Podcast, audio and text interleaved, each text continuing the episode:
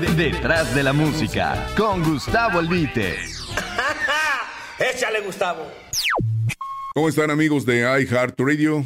Mi nombre es Gustavo Albite Martínez. He platicado con ustedes en dos entregas anteriores de mis vivencias, algunas vivencias junto a Vicente Fernández en forma muy cercana por más de 40 años, en todos los lugares que usted se pueda imaginar, escenarios chicos, grandes, medianos, nacionales, internacionales, públicos, privados, de todo tipo. Grabaciones, presentaciones, anécdotas, vivencias, sustos, broncas, en fin. Hoy les platico en la tercera entrega que Vicente contó en un principio con los servicios de una representante artística, la señora María de Jesús Rodríguez. En el medio artístico se le conocía como la Chucha, quien administraba las fechas de presentaciones de El de Huentitán. Entonces era muy frecuente ver en las actuaciones del jalisciense a su representante rodeada de muchos amigos y familiares cuyos excesivos consumos de comida y bebida eran descontados del salario del cantante. Por esto Vicente anuló tal compromiso y decidió hacerse cargo del trato con los empresarios en forma directa y personal. Por cierto, esta entonces novedosa situación funcionó perfectamente con solo pequeños detalles de deslealtades y abusos por parte de asistentes del cantante y hasta familiares. Algo que me llamó la atención fue que casi siempre los tratos eran de palabra y pocas veces me dio un contrato firmado. Justo es decir que Vicente nunca, nunca faltó ni llegó tarde a una presentación. Tampoco hubo incumplimiento por parte de los empresarios. La integridad en los negocios de Vicente fue una constante y nunca necesitó de un asesor financiero o de un estratega. Ninguno.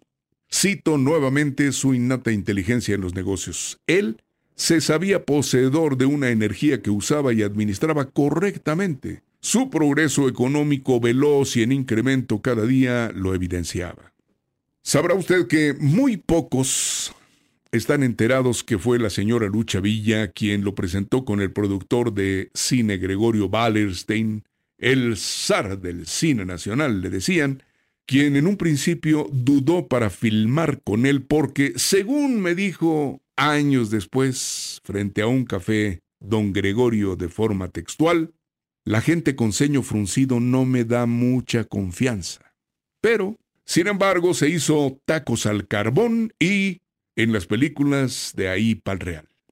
Al poco tiempo de el estreno de Tacos al Carbón, Vicente se dio cuenta de su convocatoria en la taquilla y exigió participación económica para el siguiente film.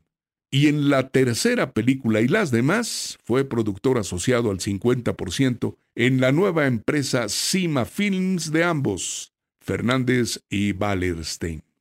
Como negociante nato, Vicente manejó su imagen, su nombre y su voz con la fonograbadora, los empresarios de espectáculos y de cine de la mejor y más conveniente manera. Sin embargo, como casi siempre sucede en los casos de grandes, muy grandes fortunas, sepultada en los sesentas, quedó una mácula que tiene que ver directamente con una de las más altas y principales virtudes humanas, que es la lealtad. Verá usted, Roberto Guinart, cantante y actor, empresario de discos y de cine, y alguna vez consuegro de Vicente vía Alejandro y su primera esposa América Guinart, fue el primero en grabar al papá de los potrillos en la marca de discos Continental de Guadalajara, Jalisco, firmándolo en forma muy seria inicialmente para la grabación de cuatro discos, discos de larga duración. Cuando apenas Roberto gastaba sus ahorros para promover a su joven valor en radio y televisión con el primer disco, la CBS, fonograbadora transnacional que antes lo había rechazado, menospreciando e ignorando olímpicamente el compromiso del cantante con la disquera de Guinart, en 1966 propuso a Vicente firmarlo y lanzarlo con toda la mano. Oiga usted, era la puerta que el hijo de don Ramón y doña Paula soñaba que se abriera para él. La misma fonograbadora donde Javier Solís triunfó con las rejas no matan, de Tomás Méndez, y renunciación del maestro Antonio Valdés Herrera, le ofrecía realizar sus ilusiones.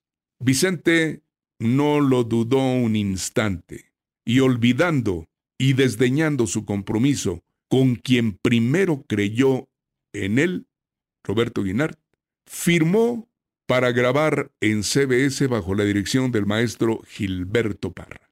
Roberto, verá usted, no acudió a los tribunales para pelear por su derecho. Quiso negociar con la firma transnacional que nunca lo tomó en serio. La marca disquera tenía la firma del artista y eso era lo que contaba. Aunque Roberto Guinart la tuvo primero, fíjese usted.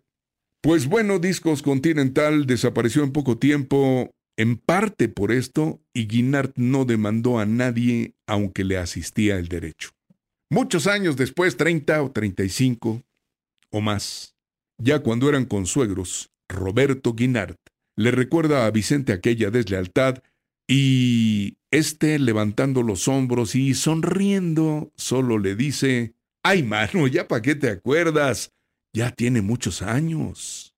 Vicente negociaba directamente con los empresarios de los palenques las fechas y los precios de los boletos en cada plaza, aunque estos, sabiendo del seguro éxito de las presentaciones del señor Fernández, vendían por abajo de la mesa el 40 o 60% de los boletos a la reventa con sobreprecio.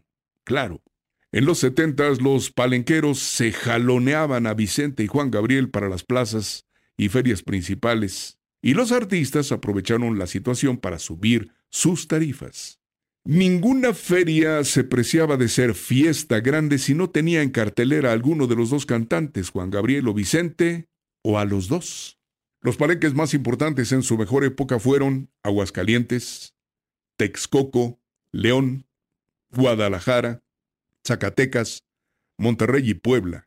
Y después de Juan Gabriel y Vicente, las figuras más cotizadas fueron Lupita D'Alessio, Lucha Villa, Lola Beltrán, y comenzaron a incluirse figuras extranjeras como Rocío Durcal y el Puma.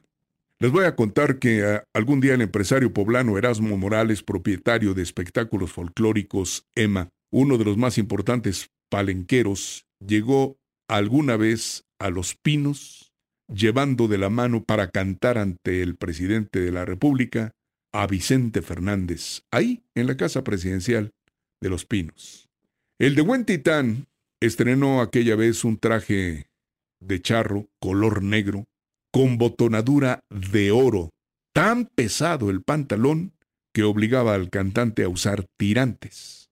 Morales, el empresario de que les platico, construyó prácticamente el recinto ferial actual de Texcoco en terrenos de Chiconcuac, después de que en la millonaria subasta que anualmente presidía frotándose las manos el gobernador del Estado de México para concesionar el palenque de Texcoco, dejó chatos a los demás empresarios al ofrecer una suma estratosférica para ese tiempo, con la exigencia de hacer el palenque los siguientes cinco años. Así de importante Texcoco como feria de ferias. Oiga usted, era otra época. Detrás de la música, con Gustavo Albite.